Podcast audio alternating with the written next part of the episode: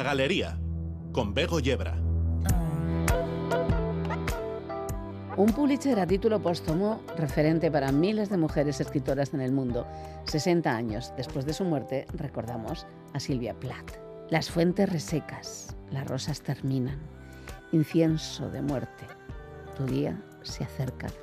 Las peras engordan como budas mínimos, una azul neblina rémora del lago.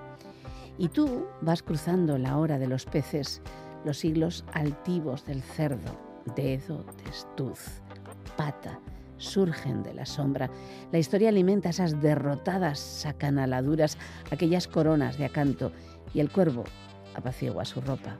Brezo hirsuto, heredas, élitros de abeja, dos suicidios, lobos, penates, horas negras, estrellas duras que amarilleando van ya cielo arriba, la araña sobre su maroma el lago cruza. Los gusanos dejan sus sólitas estancias.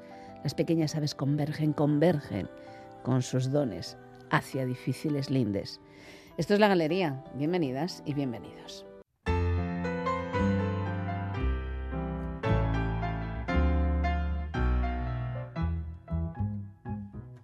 No te puedo comprender corazón loco, no te puedo comprender, ni ellas tampoco. Yo no me puedo explicar cómo la puedes amar tan tranquilamente. Yo no puedo comprender cómo se pueden querer dos mujeres a la vez no estás loco. Merezco una aplicación porque es imposible seguir con las dos. Aquí va mi explicación. A mí me llaman sin razón corazón loco. Una es el amor sagrado, compañera de mi vida y esposa y madre a la vez. Y la tras el amor complemento de mi alma y al que no renunciaré. Y ahora ya puedes saber cómo se pueden querer dos mujeres a la vez. Y no estás loco.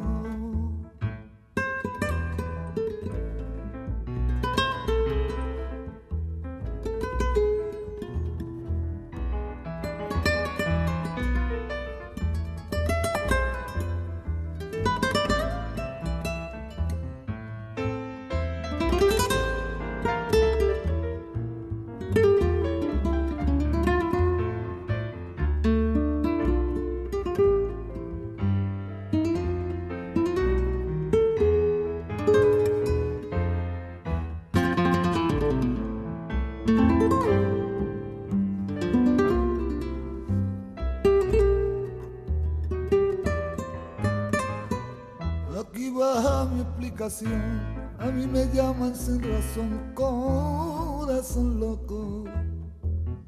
Y una cela amor sagrado, compañera de mi vida, esposa y madre a la vez. Y la otra es el amor prohibido, complemento de mis ansias al que no renunciaré. Y ahora ya pueden saber cómo se pueden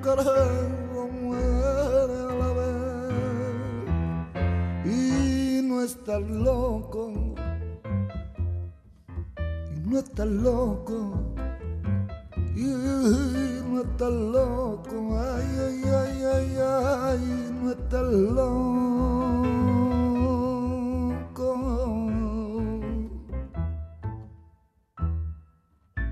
Os lo anunciábamos ayer en el programa. A mediados de febrero en Madrid se va a celebrar un juicio contra José Manzaneda. Él es el coordinador del medio Cuba Información y también contra la representación legal de la Asociación Euskadi Cuba, una entidad que hasta el año 2020 ostentaba la propiedad del dominio www.cubainformación.televisión, debido y ahora nos lo van a contar a una querella criminal por injurias, calumnias y delito de odio presentada por el presidente de la organización anticastrista Prisoners Defenders, que solicita una condena de seis años de cárcel y una indemnización de 50.000 euros por el contenido de un reportaje. José Manzaneda. Hola, ¿qué tal? Vamos a ir a la cárcel o qué está pasando. ¿Qué es esto? Cuéntanos cómo surge, por qué surge, también qué es Cuba Información y qué es Euskadi Cuba, porque al final estamos hablando de una organización no gubernamental. Bueno, Cuba Información es un medio de comunicación digital alternativo que pretende ofrecer una información sobre lo que pasa en Cuba y en otros lugares de América Latina, vamos a decir, alternativa a lo que nos dicen la gran mayoría de medios corporativos, medios de comunicación, y Euskadi Cuba es una asociación y una ONG también de desarrollo eh, que llevó a cabo numerosas iniciativas de solidaridad con Cuba desde el año 1989. ¿Por qué todo esto? ¿Por qué esta querella y esta persecución? Hay que decirlo así. Esto es una, esto es una persecución, es una operación contra, tanto contra el medio como contra la asociación. Eh, pues porque parece ser que algunas organizaciones muy ligadas a la política de Estados Unidos contra Cuba, al bloqueo, pues les fastidia un poco el trabajo que hacemos, sobre todo el trabajo informativo y el trabajo de denuncia de sus actividades. Y sus actividades son muy feas, eh, porque son eh, colaboran muy directamente, no solamente en hacer, mm, vamos a decir, propaganda o legitimación de una política que está condenada por toda la comunidad internacional.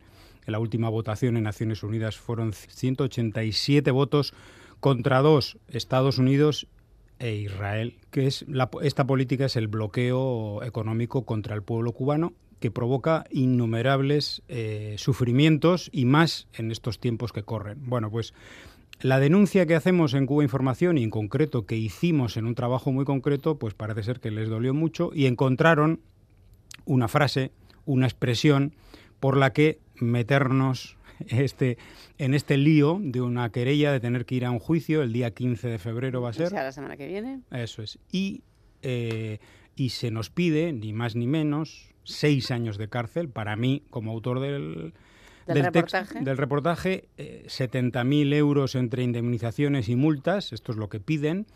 Eh, y también para, el, para el presidente de Euskadi Cuba, que no tiene nada que ver en todo este asunto, que ni siquiera, ni siquiera leyó el texto en su momento, pero Euskadi Cuba era la propietaria en aquel momento de Cuba Información y por lo tanto ya responsable de todo lo que se pone en esa página. Yo creo que la conclusión de todo esto es que alguien que se presenta como defensores de los derechos humanos, una asociación de derechos humanos por la libertad de prensa y de expresión y política en Cuba, así es como ellos se presentan, como todas estas organizaciones muy ligadas a la política de Estados Unidos, quiere meter en la cárcel a un periodista por un reportaje. ¿no? Esa es básicamente la conclusión. Y no solamente un periodista, sino... sino mucho más. Eso es. Y además a, alguien que representa una ONG de desarrollo que, que, bueno, y no solo eso, la criminalización de ambas entidades porque este, este señor y esta organización llegó a conseguir que el diario ABC publicara a doble página que Euskadi y Cuba recibía fondos europeos para desestabilizar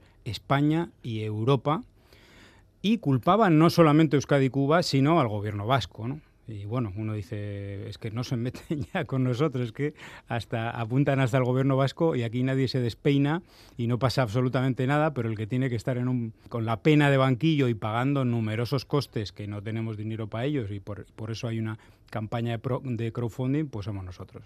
Ya, bueno, parece un poco frívolo, ¿no? Ya por parte de, estoy pensando por parte de, del medio de comunicación, ¿no? Digo, de ABC, en claro, este caso. No solamente la ABC, fue el correo también. El correo fue un poco más suave, puso, vamos a decir, en boca de mm, la organización Prisoner Defenders que había dicho, pero publicó un artículo de a página completa para el que no nos pidieron a nosotros versión. Es decir, hablaron hasta con la Agencia de Cooperación del Gobierno Vasco. Oiga, ¿es verdad lo que dicen estos eh, señores que, ustedes les dan dinero para desestabilizar Europa y España, e incluso para, para labores de inteligencia cubana? Pero no se, ni siquiera contactaron con nosotros. Yo llamé al correo y dije, pero no, van, no nos van a llamar, no van a pedir, porque esto es un disparate lo que han publicado ustedes. No, no, ya, la redactora ya le llamará, no se preocupe, sí. Hasta hoy, dos años y medio después. Piden cárcel, delito de odio. ¿En, mm. qué lo basan? A ver, en el, en el reportaje yo denunciaba y explicaba cómo esta organización colabora en el desprestigio para la destrucción de los acuerdos médicos que tiene Cuba con diferentes países del mundo. Sí, lo recuerdo. Esto es una, esto es una operación no de esta organización, sino del gobierno de Estados Unidos desde el año 2006, que instauró un programa para acoger con el asilo político a todos los cooperantes médicos cubanos en cualquier lugar del mundo, ¿no? Es decir, para comprarlos, vamos a decir. En este reportaje lo que, explicaba yo es que la cooperación médica cubana tiene varias mm, fórmulas o varias, eh, depende de los países. Hay países como Haití o muchos países de África sumamente empobrecidos en los cuales eh, el gobierno cubano y el Ministerio de Salud envía cooperantes y sostiene estos programas de manera integral, al 100%. Pero en otros países o de otros países recibe algunos ingresos de compensación y en algunos casos pago por servicios. Estos fondos se destinan al sistema público de salud de Cuba, que como bien se sabe está sumamente deteriorado por el bloqueo y por la situación actual. Prisoner Defenders colabora en la destrucción de estos eh, programas y vende al mundo eh, la idea, la narrativa del Departamento de Estado de Estados Unidos de que el gobierno cubano, el régimen cubano, como ellos dicen, estaría haciendo un enorme negocio con todo esto a cuenta de esclavizar a sus médicos. Esta narrativa es la que nosotros tratamos de desmontar en el, en el vídeo y en el, en el reportaje. Y sobre todo haciendo incidencia en que una de las grandes intenciones de todo esto es acabar con esos ingresos que tiene Cuba y que le permiten sacar un poco la cabeza y pagar la compra de medicinas, la reparación de sus hospitales, etcétera, etcétera. Como el bloqueo a Cuba por numerosas fuentes académicas, jurídicas y políticas se denomina acto de guerra en tiempos de paz. Es un crimen contra la humanidad, eso lo han dicho en un tribunal simbólico que se ha celebrado recientemente en Bruselas, en la sede del Parlamento Europeo, y otra serie de términos, guerra económica, guerra humanitaria, etcétera, yo utilizo una expresión, una especie de hipérbole periodística, quizá una exageración, o como se le quiere llamar, que es llamarles criminales de guerra. ¿no? Por supuesto, dirigida a ese tipo de guerra, porque Cuba no tiene bombas, o sea, quiero decir, no tiene bombas que caen del aire por un gobierno que estadounidense que las que las que las, o sea, no existe una guerra militar abierta, pero sí existe una guerra de cuarta generación, no convencional, económica, contra su cooperación médica. En ese sentido yo utilicé ese término. Al de unos días, en estas cosas que en la radio no se pueden hacer, o, muy difícil, pero en periodismo escrito y audiovisual, corriges, quitas, pones, dices, bueno, aquí esta expresión no es necesaria, y yo lo quité, o sea, yo lo quité. Y curiosamente, cuatro o cinco días después, nos llega un burofax y en ese burofax decía que, bueno, decía muchas cosas, que todo era mentira y tal igual, pero básicamente se centraba en la expresión criminal de guerra. Y todo se basa en una expresión, en una frase de un artículo periodístico por la que le quieren meter a un periodista en la cárcel y curiosamente, ese periodista retiró esa frase. sí, sí, antes de recibir el burofax. Eso es. Esto es un, eh, bueno, un poco el, quilombo y el despropósito de todo esto, pero bueno, en lo que estamos metidos. Pero es un quilombo que supuestamente el juez instructor lo ha admitido, la juez instructora, ¿no? Eso es. Lo ha admitido a juicio y, tenéis un... Pues muchísimos gastos que... Eso aparte, eh, claro. Tenéis procuraduría, además... ¿Es en Madrid? ¿Es Audiencia Nacional? No. No, es un juzgado, de lo penal. de lo penal madrileño. Eso es.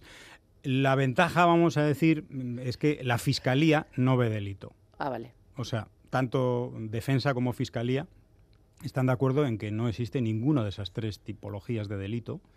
Pero, el, pero es cierto que esto no es una garantía, ¿no? No, no, o, sea, nada. o sea, un juez puede dictar una sentencia contrariamente a la opinión del fiscal. No sería muy habitual, pero puede ser. Pero bueno, puede ser. Eh, bueno, en este caso habéis hecho un crowdfunding, evidentemente una organización no gubernamental que trabaja en temas de cooperación al desarrollo y un medio de comunicación alternativo eh, de dinero no, no habéis estado nada bien. Claro. Y bueno, un periodista generalmente de dinero no anda nada bien. y ya si estamos hablando de gente que trabajáis en medios alternativos, pues muchísimo pues menos, porque los, los, salarios, evidentemente, dentro del mundo de la información eh, están como están. Eh, ¿Habéis hecho un crowdfunding? ¿Cómo, ¿Cómo habéis sido de gasto? ¿Cómo habéis sido de, de recibir los suficientes gastos, pues porque son procuraduría, abogado, ¿no? y, abogada. Sí, otros, otros gastos judiciales, viajes, etcétera. Claro. Eh, la campaña va bastante bien. Eh, nosotros estamos, bueno, tenemos un primer objetivo que es conseguir de momento 8.000 euros para, para los costes fundamentales y vamos cerca de, conseguirlos en muy poco tiempo. Quiero decir que se va a conseguir esta cantidad. Lo que tampoco sabemos son los gastos finales que va a tener todo esto, ¿no? Siempre estamos hablando de que no haya una condena, ¿no? De que todo esto, de que en el juicio haya juicio, de que no, de que realmente todo esto se quede, bueno, pues en una pequeña pesadilla, ¿no? Personal, ¿no? Porque mm, también... Sí, y, para la organización y, poco más, ¿no? Eh, también, es, también es cierto que nosotros eh, intentamos, bueno, pues hacer de la necesidad virtud y, aprovechar también esta circunstancia, esta persecución y este ataque a la libertad de expresión y de prensa para denunciar eh, no solamente el hecho, sino denunciar eh, cómo organizaciones que se prestan a todo esto colaboran en una política mm, que es verdaderamente criminal eh, por parte de bueno pues por, por parte de, del gobierno y del estado más poderoso del mundo contra un pueblo que una cosa es meterte con un gobierno criticarlo eh, decía Ignacio Ramonet, bueno, en un mensaje precisamente de apoyo a, Cuba Información, decía, pueden romper hasta relaciones diplomáticas, pero el pueblo no tiene la culpa, ¿no? O sea, lo que no puedes hacer es castigar a un pueblo de esta manera, ¿no? ¿Qué ocurre? Que dentro de estas organizaciones también hay otra narrativa muy perversa que se ha, que se ha extendido a algunas personas con, con juicio, y es que esto del bloqueo a Cuba, que, que es un cuento, ¿no? O sea, que es un cuento, que no existe, que tal... Entonces, bueno, yo, yo eh, me comprometo a hacer el debate que quiera cualquiera sobre este asunto, porque el bloqueo a Cuba es una política de asfixia económica a todos los niveles, ¿no? A todos los niveles. Y voy a poner un ejemplo muy sencillo, el turismo el turismo, que nos guste o no nos guste, más o menos. Es una fuente de ingresos. Es una fuente de ingresos para un país. Bueno, el, turismo de Estados Unidos a Cuba está prohibido. Ese caudal de dinero sería esencial para la recuperación de Cuba. Pero no solamente eso, que es, digamos, estructural del bloqueo, es que en, los últimos meses Estados Unidos está llevando a cabo una campaña muy sucia contra el turismo europeo a Cuba. Porque ahora quien visita Cuba ya no puede ir a Estados Unidos eh, con la facilidad que tenía antes, que era eh, solicitando una, un método, una especie de visa rápida llamada ESTA, que se, que se consigue vía Internet en, horas. Ahora tiene que pasar por el trámite de pedir un visado y las, eh, y las reuniones, las citas que dan para el visado son dentro de año y medio. O sea, están tratando por todos los medios de ahogar a ese país y, y ahora, en este caso, tratando de limitar el turismo europeo. ¿no?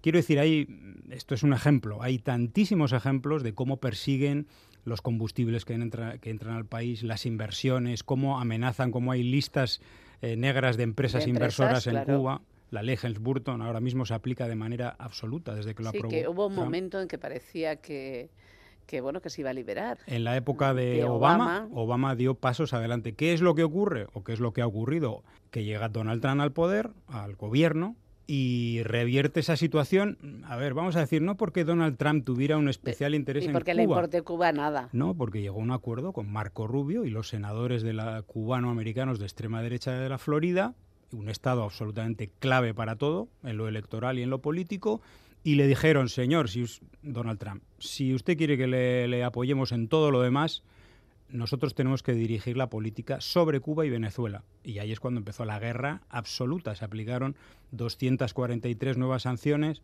se aplicó la ley Helms-Burton en su integralidad, etcétera, etcétera. Y ahora mm, Joe Biden, uno se pregunta, pero si, si estuvo en el equipo de Obama, ¿por qué no recupera aquella política, no? Pues porque Cuba está muy mal económicamente, porque en la época de la pandemia se produjeron protestas, porque han visto una debilidad económica y política y están viendo, digamos, no es el momento de levantar el pie, sino quizás sea el momento para ellos, es decir, de que caiga, bueno, pues es realmente el, sueño que tiene el establishment de Estados Unidos, que la revolución cubana caiga, ¿no? Y están esperando ese momento, por eso no levantan eh, ningún tipo de sanción.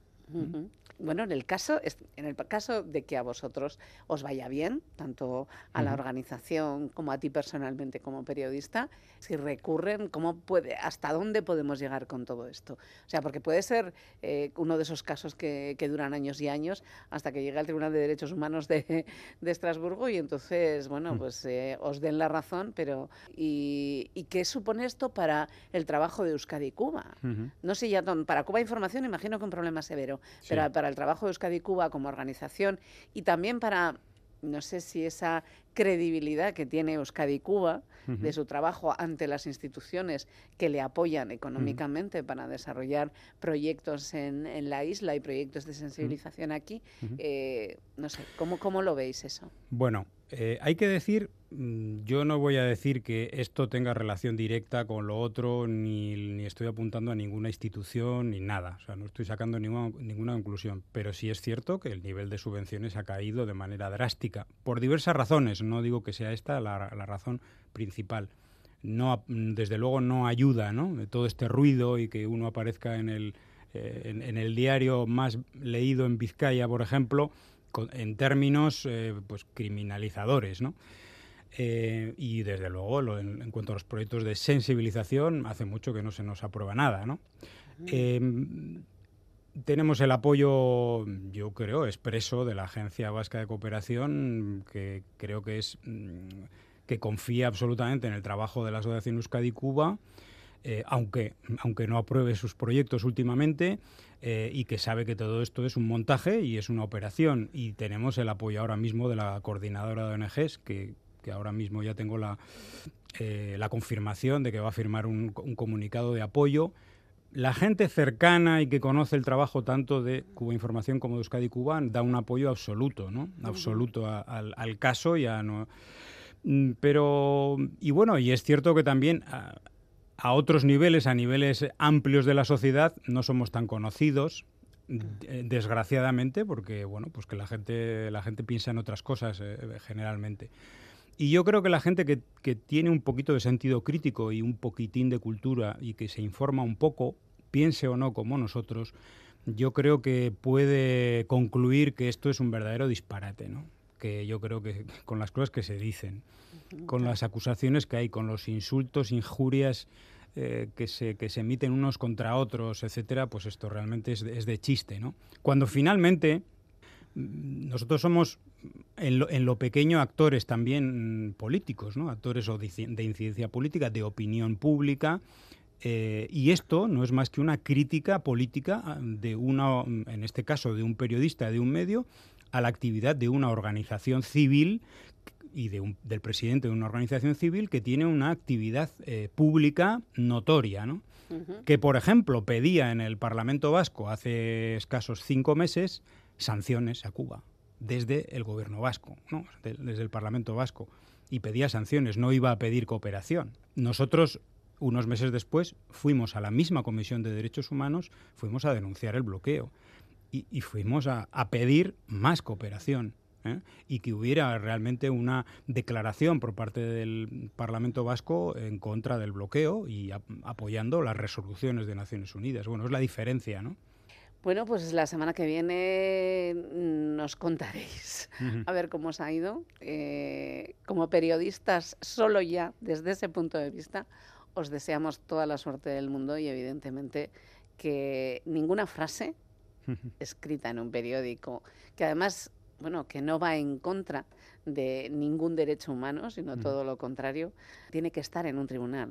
Y luego porque también conocemos cómo trabaja Euskadi Cuba y los programas que desarrolla Euskadi Cuba año tras año han tenido la confianza de las instituciones y las instituciones mucho miran cómo se hace el trabajo, ¿eh? porque las evaluaciones eh, y algunas sabemos de qué va eso, así que bueno, pues que tengáis mucha suerte, nos mm. podemos desear más y bueno, pues si alguien quiere hacer el crowdfunding, pues no tiene más que meterse en la página de Cuba Información si quiere apoyarnos en ese espacio. Muchísimas gracias, José mm. Manzaneda, por estar aquí y, que haya suerte, toda la suerte del mundo y toda la solidaridad. Es que recasco.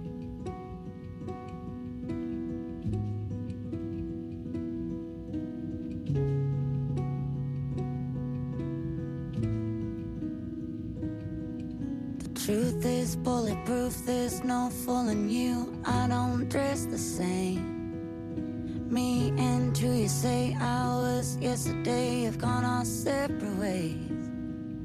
Left my living fast somewhere in the past, cause that's for chasing cars. Turns out open bars lead to broken hearts and going way too far.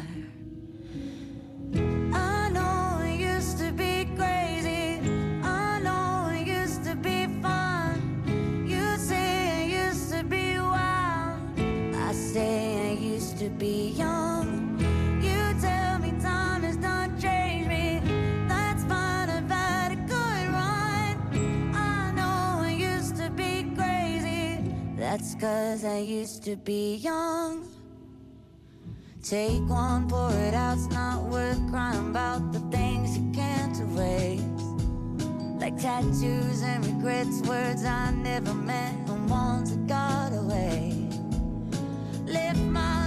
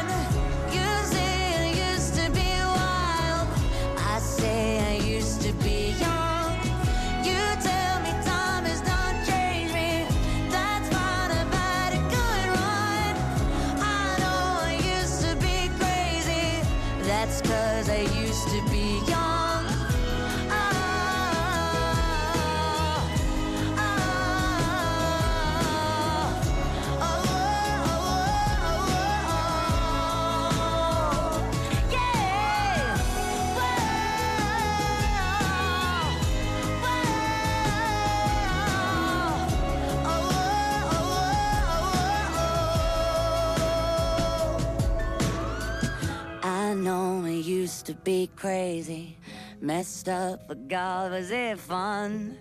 I know it used to be wild. That's cause I used to be young. Those wasted nights are not wasted. I remember everyone. I know I used to be crazy. That's cause I used to be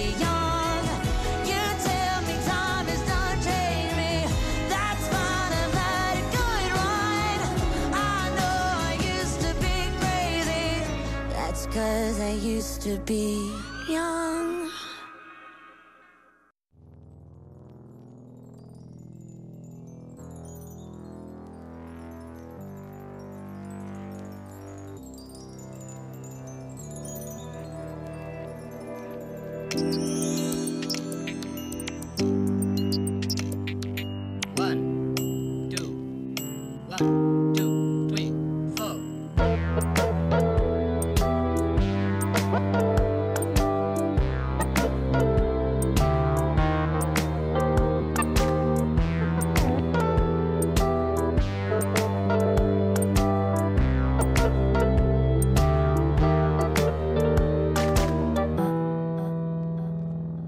Galería, con Bego Yebra. En la segunda hora de la galería nos acercamos a la ciencia con Alfredo Caro y recuperamos una sección que echábamos muchísimo de menos. Quedaos hasta el final para recibir la sorpresa. Miren agur meabe, zer modu zaude?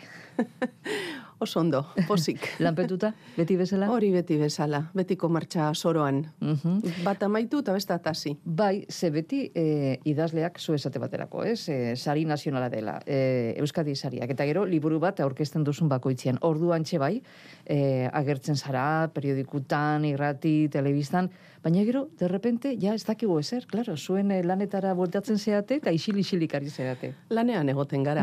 Isil-isilik hori izaten dugu ba. Nolakoa da zure bakea. egun bat, e, miren agur? Uf, banire egun bat eh, oso osoa. Eh? Esan nahi dute ez zaidala etortzen maiordomori, kolango sariak hartzera, edo gero ez naiz joaten piztinara eta larros artean bainatzen. Ez, ba, altzatzen naz.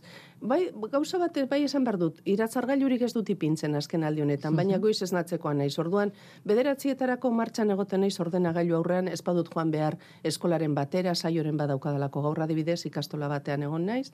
Eta orduan, goiza, goiz osoa eh, eskaintzen diot lanari. Sormen lana bada, edo itzulpen lana bada ere, edo kolaborazioaren bat, enkarguren bat bada ere oso maniatikoa naiz, eta orduan e, goizeko ordu horiek e, errespetatzea gustatzen zait. Ez ditu niri telefonoz goizez. Telefono amatata. bai. Eta gero, ba, baskalostean, igual lokuluskal laburtxo bat egin, eta lanean jarraitzen dut. Azkenen gorduan ateratzekoa naiz, berdin zaite guzkia, bueno, udan aldatzen dut pizkat, ez da, rutina hori. Baina normalean, holan udazken neguan, azken orduan ateratzen naiz, azpit erdia sortzirak, paseo bat egin, eta gero gogori baldin badaukat, taberna batean sartu, eta berri lanean jarraitu, etxera eta faldu eta holantxe, Bai, bai, irakurri. bai. Bueno, baina egun askotan esate baterako izaten duzu zuk aipatutakoa, e, eskoletako Mhm. bisitak. Mhm. Mm, ze izaten, nolakoak izaten dira bisita horiek? E, liburu bat irakurtzen dute ikasleek eta liburu horren inguruan e, aritzen zeate? Bai, bai, e, begira, ni, claro, urte asko dara matzat nik e, langintza honetan, orduan, e, ikasmaila guztietarako e, liburuak dauzkat. Orduan batzuetan egongo naiz aurrezkuntzako umeekin, eta horiekin gehiago izaten da ipuin bat kontatzea, bai, kontuan hartuta ba, eurek ba, geldirik egoteko eta arretaz luzaroan egoteko gaitasuna ba, ez daukatela orain ba, bueno, pues oso garatuta, ezta? Eta gero ja, lehenengo eskuntzako mailetan eurek liburua irakurtzen dute, eh, aukeratuta eurek andereñoak eh, edo irakasleak, maizuak, aukeratzen duen liburua irakurri eta zenbait galdere izaten dituzte prest. Orduan izaten da, irakurketa dialogikoa esaten den hori, ba, zalantzak argitu, komentarioak egin, kritika jaso, eta horren bitartean, ba, eh, aprobetxatzen dut, ba, nire beste li, alba dut, ba, nire beste liburu batzuei buruz hitz egin, ba, ikuspegi osotuago bat izan dezaten. Eta gero ja DBH-en eta batxilergoan, hor ja, ba, e, ariketa sakonagoa izaten da, ezta? Intentsiboa. Bira, azkeneko liburua, eh, argitratutako azkeneko liburua hause da, itzulerak. e, liburuak eh, apaletan eh, jarriko bagenitu, eh, hau eh, jarriko genuke gazte literaturaren eh, apal horretan? Nik asmo horrekin idatzi dut, naiz eta badakidan jende heldua irakurtzen ari dela. Eh? Iritsi zaizkidan komentarioak, ba, jende helduarenak dira, ez baina hori nahiko ohikoa izaten da nire liburuetan. Aipatzen, aipatuko bagenu urtebete itxasargian adibidez, 2006an idatzeko liburua, behitu jasen bat urte dituen, liburu hori gazte entzatidatzu nuen, horregatik ipini nuen gazte protagonista bat, baina jende heldu eh, askok irakurri zuen. Eta uste dut hau be horretarikoa dela. Mm, multi, multiadineetarako edo ez dakite nola, nola esan. Eskoletako maila bat aukeratu beharko bagenu, ze mailetarako izango litzateke? Hau ja goi mailetan DBH iru lau eta batxilergorako. Ze azteko e, horrialde kopuruari begiratuta, ba nahiko liburu e, potoloa da, eta hori irakurtzeko behar da alako pues, ohitura edo, bueno, pues, bere ganatuta, nor bere ganatuta izatea, ezta? Baina aparte, horrialde kopurua alde batera utzita, liburu horretan datu eh, asko dago, esparru askotakoak, eh, mitologia, antropologia, historia, zientzia, eh, osasungintza, herri jakituria, eta orduan hori dena eh, gogoz edo interes gutxieneko batekin jasotzeko, uste dut irakurlea ja zabalik egon behar dala em, pentsamentu abstrakturako, bai, eta, eta baita ere, ba, fabulazioaren irekitasuna onartzeko, bai? Orduan, mori, nik uste dut DBH irutik aurrera eta hortik Eta aurrera hortik aurrera, Bai. en, eh, urte bete arte. bai. Eh, literatura fantastikoa da. Badau, badauka, fantasia puntua, ba- bai, bai, badauka. badauka. Denborarekin jolasten duzu, Bai, bai, bai. Bai, e, bueno, mm, horixe da e, argumentuan, ba, e, pixu asko duen elementuetako bat, ez da denpora. Beste bat, e, esango nuke simbolo bat dela aizea, ez da? Bai denpora eta bai aizea asko agertzen dira liburu egiteratzen duten zazpi atal nagusietan, ez? Eta nik hemen nahi nuena zen pertsonaia historiko bat e, berreskuratu eta nola egin hori ba, modu erakargarri batean nire iritsi apalean, eh?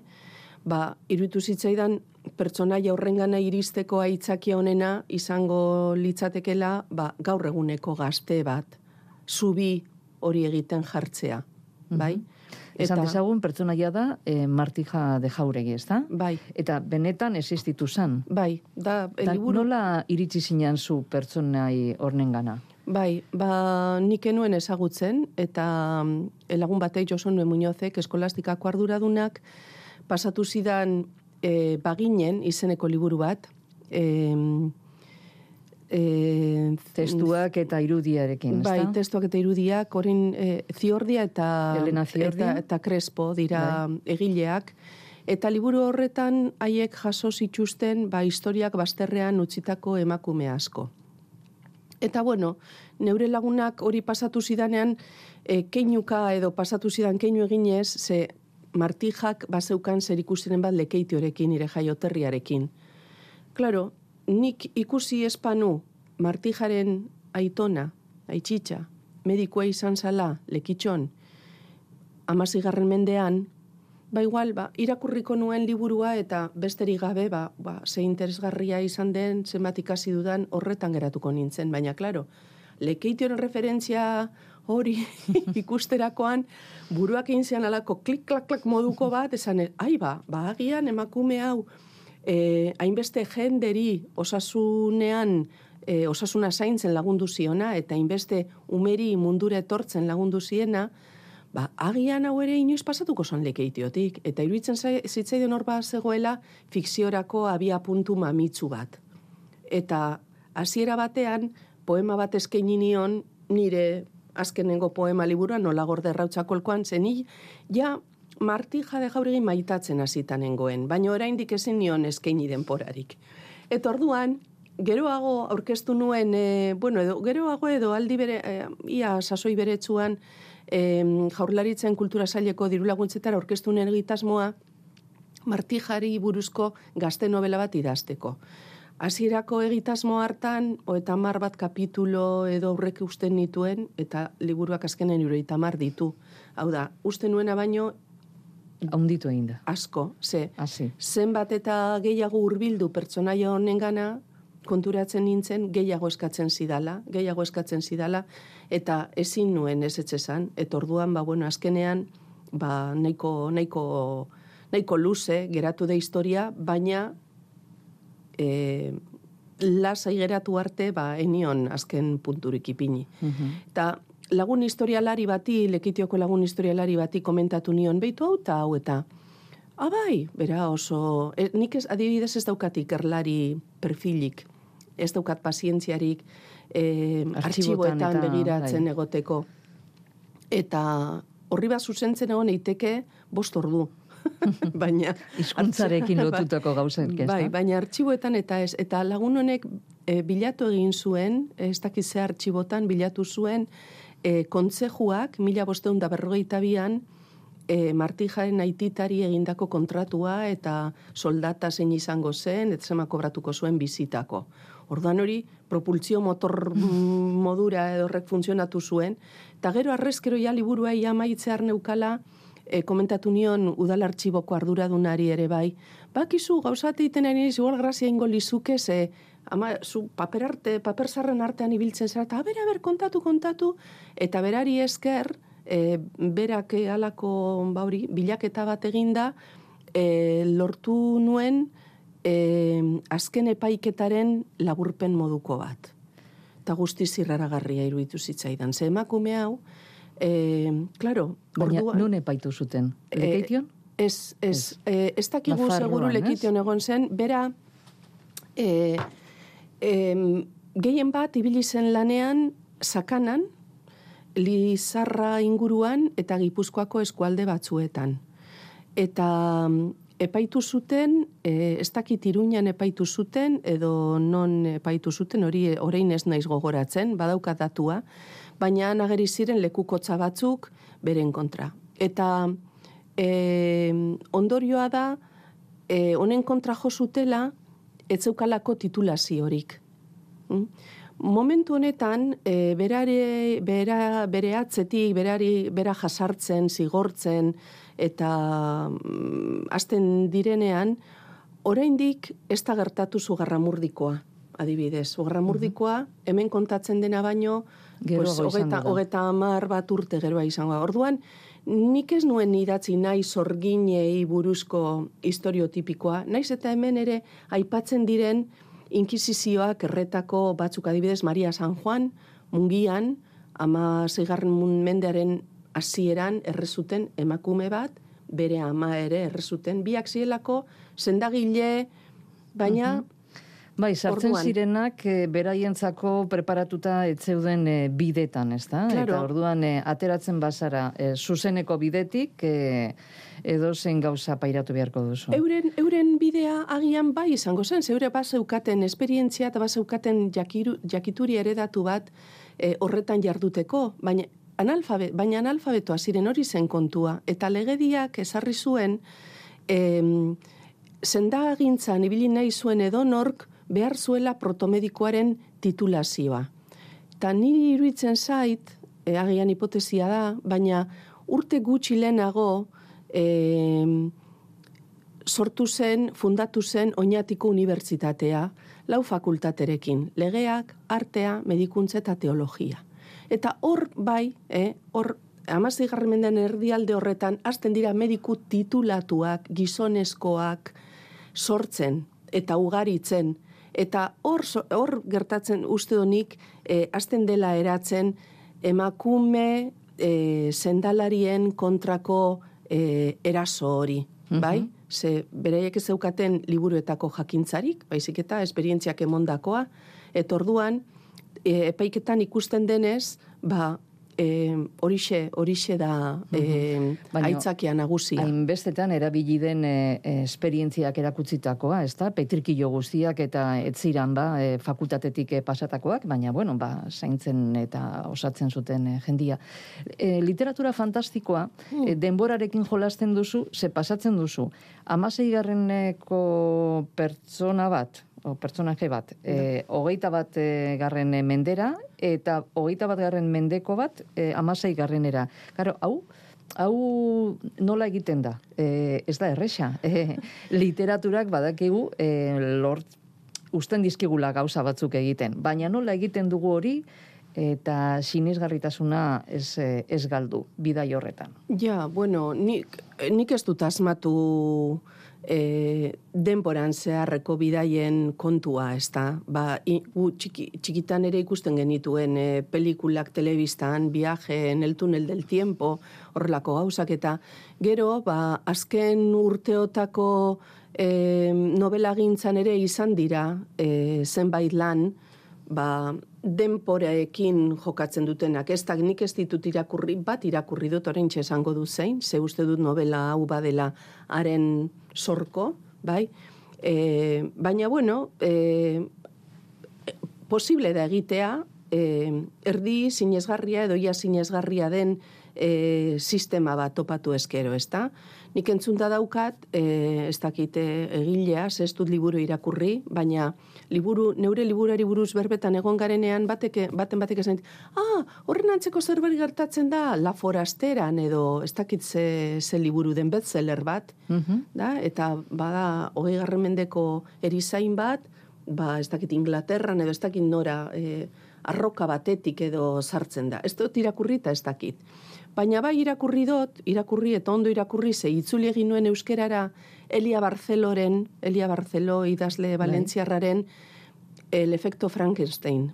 E, Frankenstein efektua. Neuk itzuli nuen liburu hori eta gazteentzako liburua da Eta asko gustatu zitzaidan aitzakia. Berak beste epoka batekin jokatzen du, e, amazortzigarren mendeko Austria e, eta Alemaniarekin, eta, bueno, e, bere sistema, pertsonaia kara joateko, e, geniala da, zezer ikusia dauko Frankenstein doktorearen e, e, mitoarekin, bai? Eta Frankenstein kriaturaren mitoarekin. Orduan, ba, nik baneukan gogoa martijari buruz idazteko, banekien pertsonaia gazte bat behar nuela, hasita neukan liburua, baina utzi egin behar izan nuen, e, sari nazionalaren ondorioz, etorri zaidan e, mare magnum guztiagatik, eta Elia Barcelorena irakurri nuen esan nuen kontxo, ba, igual bidea izan daiteke, e, kopiatu gabe, bai, inspiratuta, bai izan daiteke, ba, Eta pasabide bat topatzea. Naturak eh, laguntzen du pasabide hori bilatzen, ez da? Nire kasuan bai berean ez, berak Ura, beste sistema. haizea, eh, bai, arbolak beti daukate bai, bai. iraganarekin eh, konektatzen diguten eh, zerbait Bai, gauza, gainera. gauza telurikoa eta gauza telurikoa eta e, superstizioa eta mitologia ere ba, oso zilegi dira ba, denboraren denboran edo denbora irreal batean kokatutako historio batean, ez? Miren Aur, hemos mencionado la traducción y, y, bueno, varios libros de Miren Aur se pueden eh, leer en otros eh, idiomas, castellano y otros, otros idiomas. ¿Este eh, también se traducirá o, o nunca sabemos cuál será el futuro de, Pues- de un libro que escribimos? No, yo estoy traduciéndolo ya. ya estoy traduciéndolo, estoy en la primera fase, que es la de hacer la traducción rápida para eh, tener la sensación de que ya he dominado el grueso del trabajo y luego tocará pulir y pulir y pulir. Pero es algo que yo hago con casi todos mis libros, porque eh, yo pertenezco a una comunidad a la que dedico eh, mis originales, pero después de tantos meses invertidos en un trabajo, también intento ser práctica. Y entonces, si, si lo traduzco al castellano, este y otros anteriores, ¿eh? que creo que lo hago sistemáticamente, traduzco y presentando alguna editorial están interesados en publicarla, pues es como si, bueno, pues me hubiera compensado más aquel esfuerzo, Esfuerzo. inicial, ¿no? Pero es que además me gusta la traducción, porque sí, me gusta. Hay escritores que mm, prefieren no invertir nuevo tiempo en una obra entre comillas, vieja, en una obra que ya está publicada, ¿no? Pero a mí, a mí me gusta hacer ese ejercicio formal de comparar los dos idiomas porque suelo aprender bastante. Y lo primero que me suele pasar es una cosa muy curiosa, que es que me pongo las gafas de ver los defectos. Claro, me imagino, porque al revisitar o al releer la, la- la novela en, euskera, novela o poesía o, sea el estilo de libro que sea, una va encontrando cosas que a día de hoy seguramente las haría de otra manera. Así que empieza a haber un poquito ahí de, de encontronazo. Sí, y, y de- de- despistes que no, no- que no has- habrás leído el original siete, ocho veces, pero hay despistes que ya es como si te como si te resbalaran, que tus ojos ya no reparan en ellos y cuando te pones las gafas de traducir, eh, como digo yo, que son otras gafas, porque son unas gafas que tienen que mirar más lejos de donde vives todos los días, que es el mundo de, del euskera y nuestro mundo cercano, es un mundo en el que tienes que pensar, igual me lee un chaval de Granada o me lee eh, una chavala de Ecuador. Entonces tienes que eh, ponerte en otra actitud para, para traducir, ¿no? Y aprendo mucho, veo que, bueno, hay cosas que se me, que se me escapan y cosas que podría haber hecho, mm, pues más, que podría haber redondeado más, pero claro, cuando una pone el punto final al original es porque ya está en su tope y porque ya no puede seguir dialogando con ese texto en ese momento, ¿no? Y todas esas palabras que, que incluso cuando leemos en euskera nos llevan siempre a, al ekeitio y a, y a ese lenguaje tan particular, tan propio de Mirenagur, Meave, tan, tan relacionado con hasta con el olor de- del mar de, de Lekeitio. ¿Esas palabras cómo se traducen al, al castellano? Pues hay palabras que son bien difíciles, es bien difícil de encontrar y entonces en este caso, en la traducción ya me he planteado, no solo por palabras, sino también por elementos culturales, como la casa-torre. Por ejemplo, aquí los, los, malo- los malos ¿eh?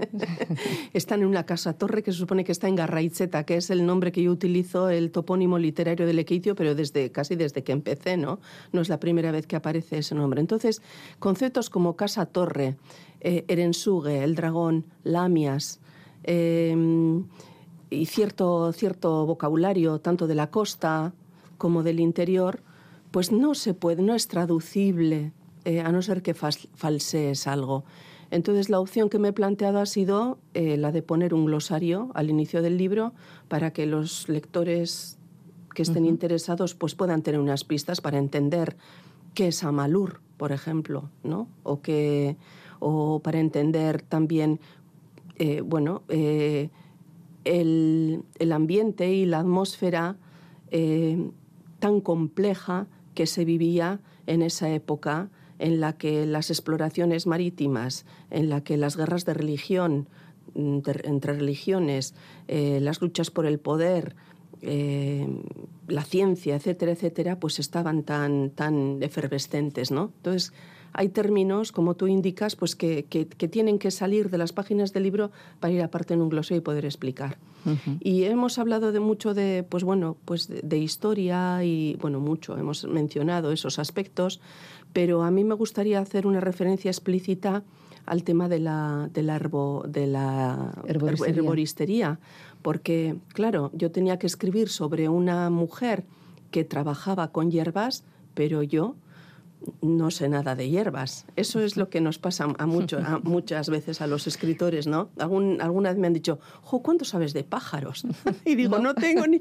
O ¿cuánto sabes, que en este caso, ¿cuánto sabes de hierbas? No, lo que pasa que escoges buenos materiales de consulta que son los que los que te van guiando. Y en este sentido bueno pues ha habido unos materiales que bueno me han me han servido muchísimo para poder hablar de las recetas que ella empleaba no en concreto un libro de Garbiñe Larrea que se llama Senda la recta quitena.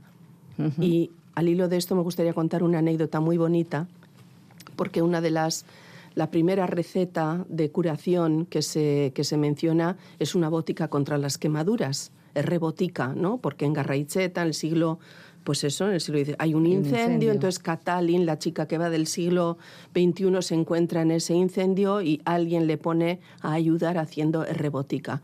Bueno, pues el libro salió, yo mm, fui, estuve haciendo unas presentaciones y demás.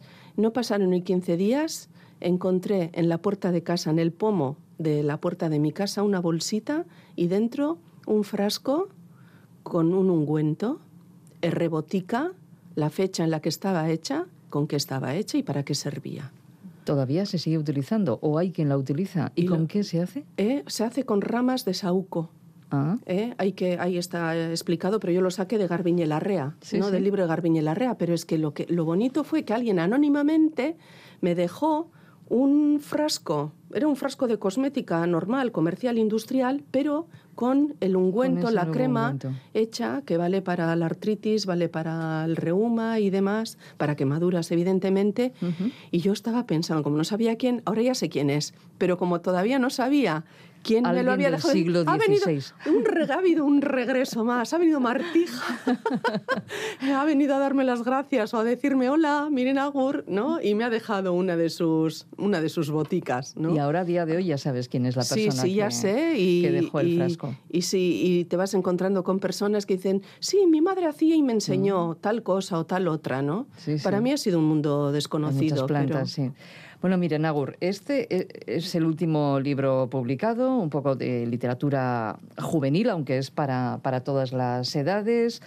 Anterior uno de poesía, otra novela. Eh, ¿Cómo vas eh, compaginando las, los diferentes estilos? Eh, ahora que has eh, escrito este libro de literatura eh, juvenil, ¿el siguiente qué toca? Pues mira, estaba con un... A este le he tenido que dedicar mucho tiempo, ¿eh? porque ha sido un libro que me ha exigido más, más tiempo y de lo que pensaba. Entonces era terminar esto, terminar esto. Pero antes que esto, entre medias, entre, después del Premio Nacional y antes de me- volcarme en esto, había empezado con un proyecto híbrido eh, bastante mm, complicado que no quiero desvelar mucho porque me parece que puede ser, podría haber sido un poco no- novedoso. Pod- y digo podría haber sido novedoso porque tuve la desgracia de que se me estropeó el ordenador y perdí No me digas. 60 páginas. Qué pesadilla. Y- qué pesadilla. Y la gente te dice, pero no guardabas y Drive y Drop y Pro. Y digo, bueno, pues ahora yo sé todo eso, pero en, En mi, en mi inocencia, pues no, yo iba pensando, ya guardaré cuando tenga este original un poco más ordenado, porque ya digo que es un poco de factura un poco compleja. Y mira, pues igual es que no tenía que, no tengo, no debo escribir ese libro. Y lo he perdido y ahora estoy desanimada con eso, ¿eh? porque era un trabajo. mm, A mí me gusta mucho mezclar tipologías textuales. Entonces iba un poco por ahí, pero claro, al perder tanto y un material que hacía más de un año que no estaba en él, pues ahora me resulta muy, muy, muy costoso poner la ¿no? mente en eso. No recuperarlo lo voy a recuperar, pero igual me vol- volveré al proyecto.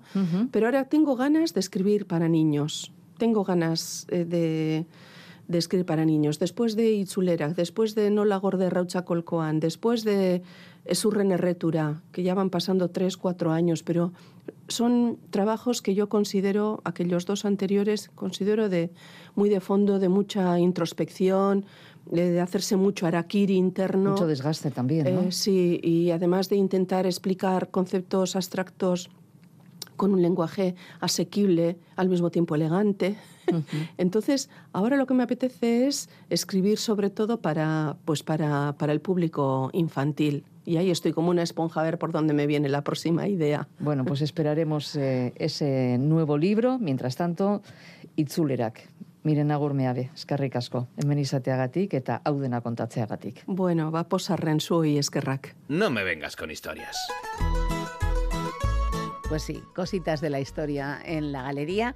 Eh, son temas que sin ser, bueno, titulares dentro de la historia, han tenido mucho que aportar a las historias de la historia. Así que vamos a hablar con Carlos Perales un día más en la Galería de Radio Euskadi, nuestro profesor de historia, y no sé por qué caminos nos va a llevar, porque él nos suele llevar por caminos bastante locos en este año, esta temporada.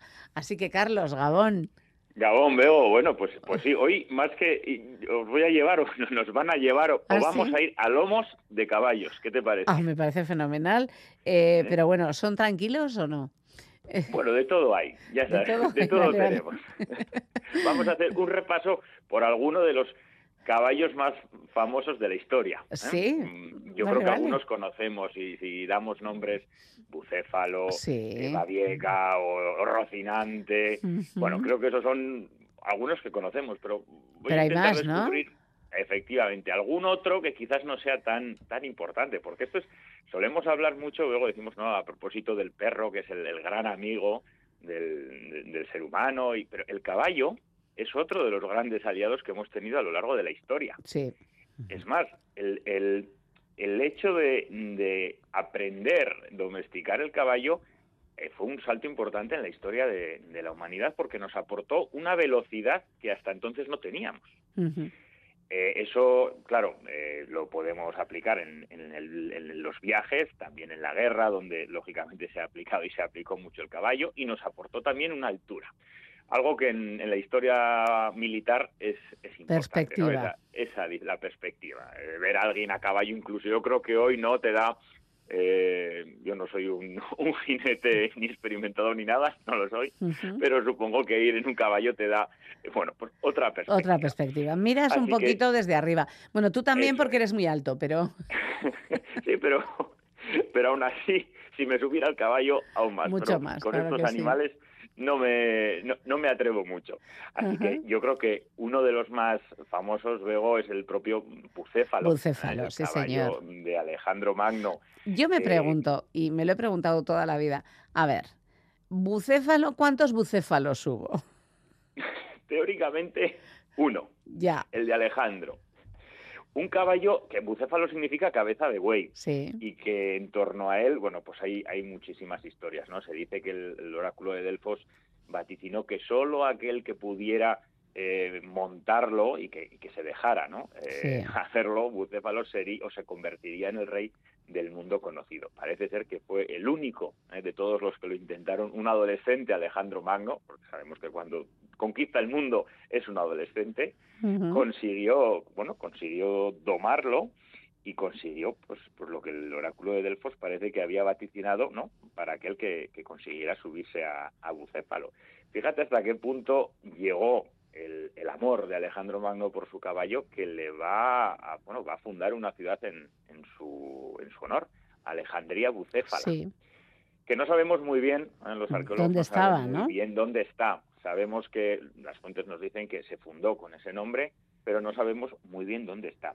Pero bueno, eh, falleció en una de las batallas de- de- en las que pelea Alejandro, pero ha pasado a la historia como uno de los grandes caballos, ¿no? por, por su valentía. Como también ha pasado a la historia otro que es eh, Pegaso, otro Sí. de los grandes caballos de la historia, el, el caballo de los dioses, ¿no? que nace cuando Perseo corta la cabeza de Medusa, nos dice la mitología que de la sangre que derrama Medusa nace este, este caballo. Si tenemos en mente la película de Disney de Zeus, perdón, de Mm, no. Hércules, ¿no? es, es uno de los regalitos, le hace el Zeus le hace el regalito a Hércules del, del pequeño del caballo y lo crea de las nubes. La mitología nos dice que nace de esa sangre de, de Medusa. y también nos dicen que varios de los manantiales eh, en Grecia surgen de la pisada de Pegaso. En Ya, aquel lugar por el que él transitaba iba dejando agua. Porque de hecho Pegaso, en, en la palabra propia, pro- eh, proviene de, de agua, de la palabra agua en, griego. griego. Eso es porque parece que se, se- se lo encontraron ¿no? cerca de, de un manantial de, de agua. Luego hay otro, Marengo, no sé si te suena, el caballo Eh, Marengo. sí, sí, pero estoy pensando de quién. pues de- el señor Bonaparte. Sí, eso es. de Napoleón, uno de los más de 100 caballos que él tenía Hombre, en la claro, cuadra para es que- su uso personal. ¿eh? Esto, Claro. esto es importante y quien quiera conocer a, a Marengo, lo- el esqueleto de Marengo lo tiene en el Museo Militar eh, eh, de Inglaterra. ¿eh? Queda el, el esqueleto. ¿Por qué? Porque los ingleses en la batalla de Waterloo lo hicieron preso, digámoslo Al así. caballo. Lo llevaron como botín al caballo Marengo De de, de verdad. Napoleón. Porque a Qué Waterloo, simbolismo. Napoleón, fíjate, ¿no? Fue montado en ese caballo que también lo llevó a otras batallas que para él, que para Napoleón tuvieron un final mejor, eh, digamos, a batallas como Sí. Austerlitz o Jena, pero en Waterloo los ingleses lo, bueno, lo tomaron como rehén, podemos podemos decir, que, que ha pasado la historia también, otro de los caballos. Y luego tendríamos, bueno, otro famosísimo, impetuoso, si lo traducimos, o inquitatus, que es el caballo de Calígula. Ah, sí.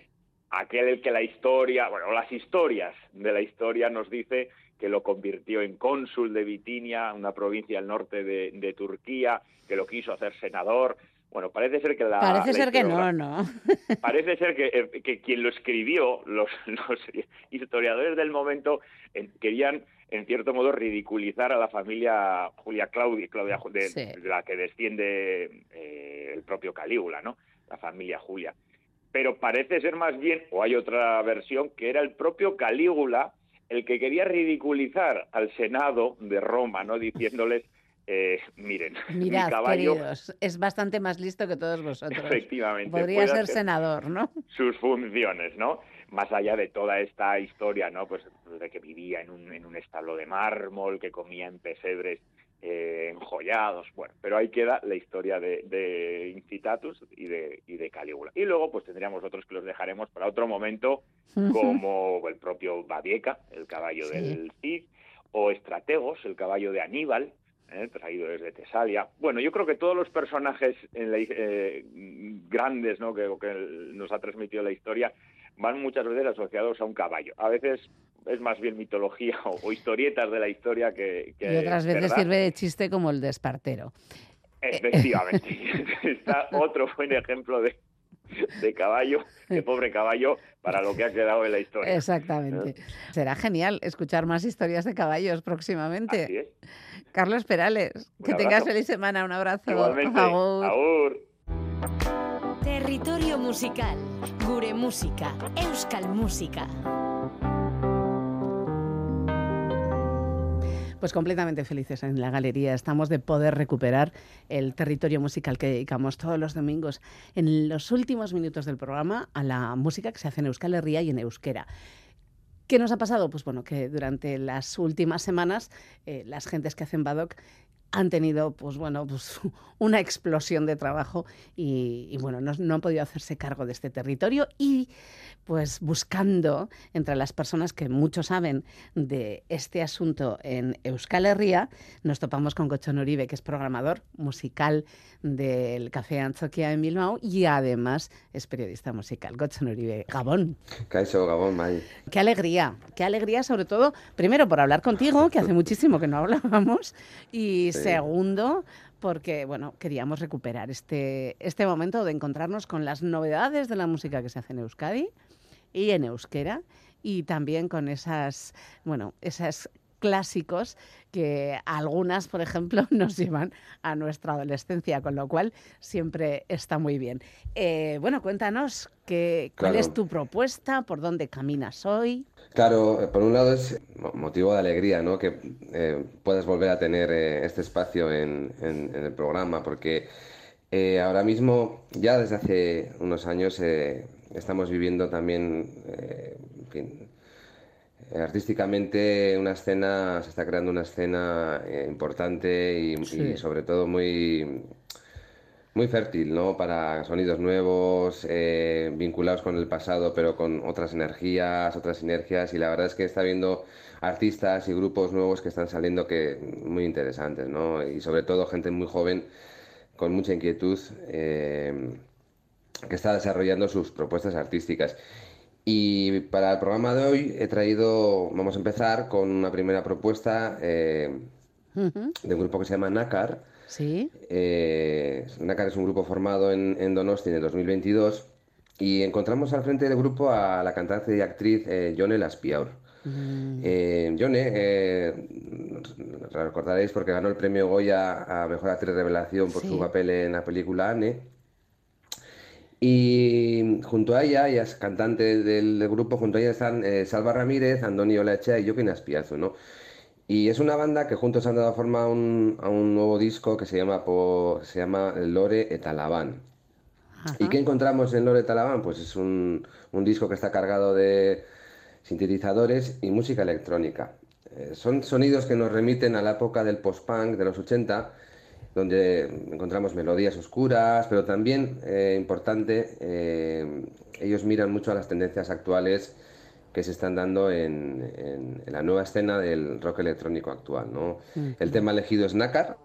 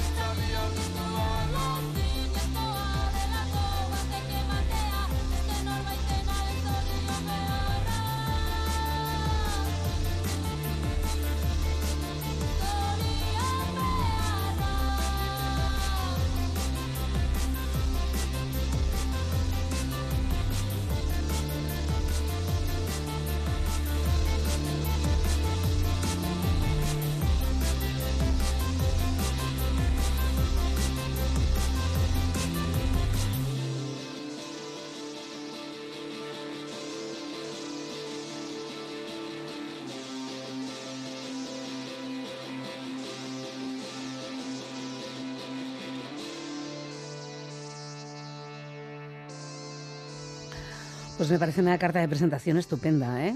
De hecho, esto te saca la pista. Yo no sé en el Atzoki. Si la, si la pintáis, seguro que, que sale un montón de gente a bailar, ¿eh? Ya, está muy bien, sí, sí. está- es una- sí, sonidos que remiten a, una época, pero Sí, actualizadas. y- Completamente. Completamente. O sea, suena muy moderno, aunque te Mm. recuerde a algo, suena muy moderno y, y además divertido. Divertido, muy bailable. Perfectamente. A mí esto me saca a bailar. Eh, bueno, más, esa era la primera propuesta, que era Nácar. Sí, Y sí, y, nos quedamos eh, eh, en Guipúzcoa. O sea, eh, muy bien. el siguiente grupo vienen de Zumaya. Se llaman Eire ujú, y lo forman Eire Salegui y Eire Maya, ¿no? Son dos chicas que son amigas de, de la infancia y ya, pues, ellas con nueve años ya andaban componiendo Sí, canciones y también, como ahora vamos a escuchar la canción, eh, se ve que, que, también tienen, les gusta la electrónica, ¿no? Eh, guitarra, sintetizadores, eh, efectos sonoros, las voces también tratadas. Eh, es, es lo que, lo que encontramos en, en- en sus temas, ¿no? Su disco, su disco más reciente, tiene seis canciones, se llama Sauriren Bat Bistan. Guau. Y para mí, eh, escuchándolo, creo que es un, es un claro ejemplo de, de cómo se puede mirar la música pop desde ángulos diferentes. Cantando en euskera y, y con letras también eh, sugerentes, ¿no? Y creo que es, es un, es un buen ejemplo y sobre todo creo que tienen 19, 20 años, ¿no? Cómo en- son de alguna manera eh, es- es de esas bandas que están también, eh, no, no sé si decir encabezando, pero sí un poco formando parte de esa nueva escena que está eh, surgiendo, eh, que se está abrazando a sonidos que, que igual se alejan del, del rock eh, habitual, ¿no?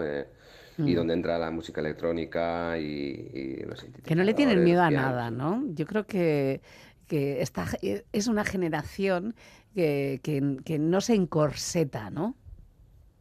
No, y sobre todo eh, es, es una generación que cuenta con unos medios eh, domésticos, vamos a decir de alguna manera, que permiten desde tu casa, de tu, Sí, tu sí. habitación, con un ordenador y, y con una tarjeta de sonido y un micrófono, poder montar canciones, componer y, y- y poder luego publicarlas, subirlas a la red y, transmitirlas al mundo, ¿no? Pues vamos a escucharlas. ¿Qué, ¿Cuál es la propuesta? ¿Cuál es la canción? La canción se llama Viar Nola, de Eire.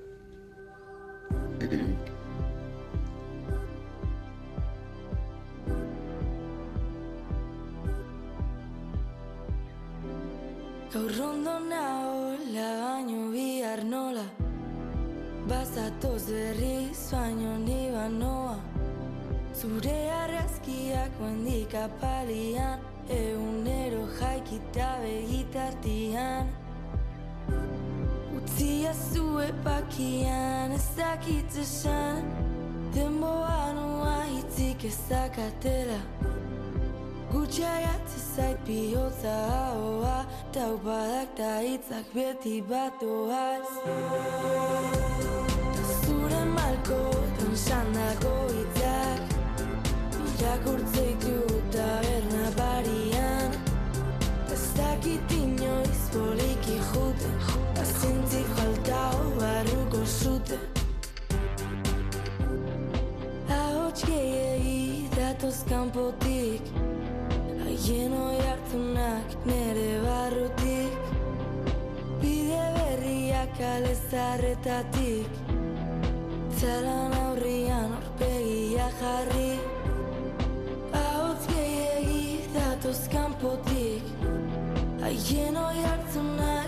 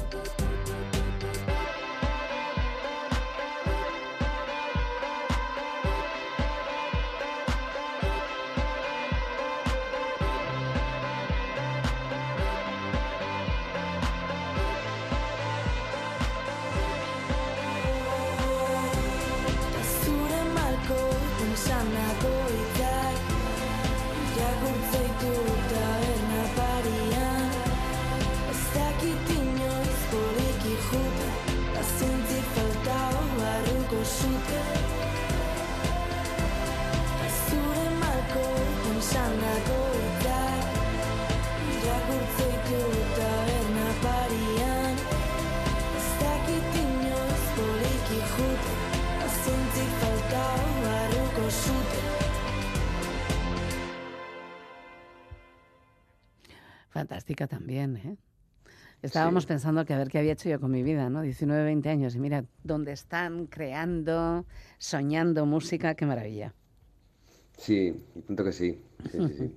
Bueno, y todo esto va unido con un clásico, que es con lo que despedimos el programa. O sea, que, ¿qué clásico va a ser la primera selección de, de Gocho Nuribe en, en la galería de- del clásico? ¿Hasta dónde te vas a remontar?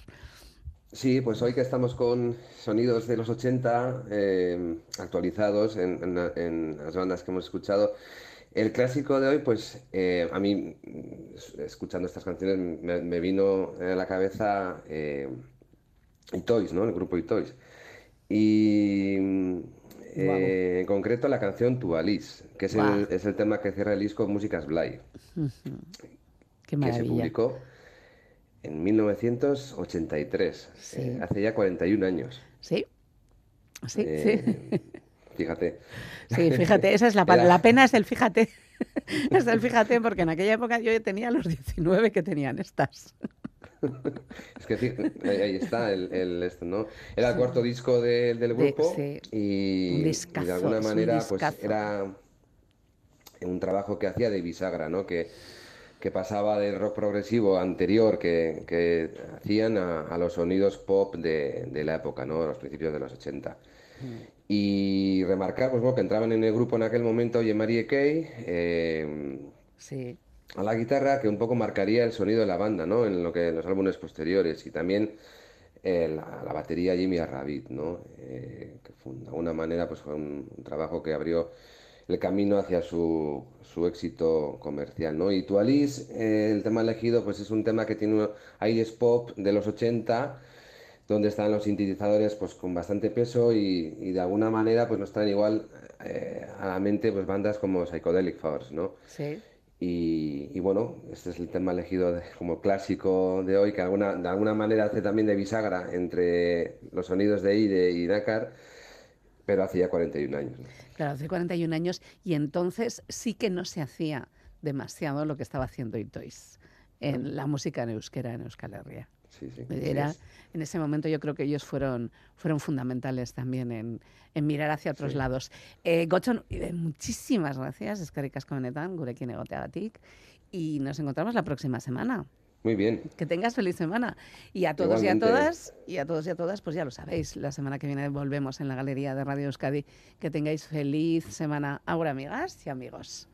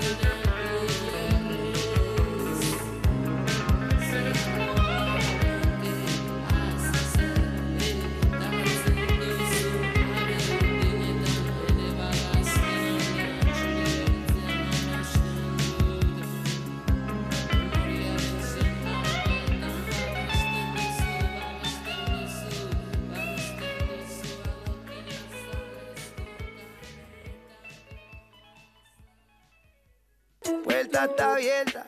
Entra, entra, pásela bien, coño. La Galería, con Bego Yebra.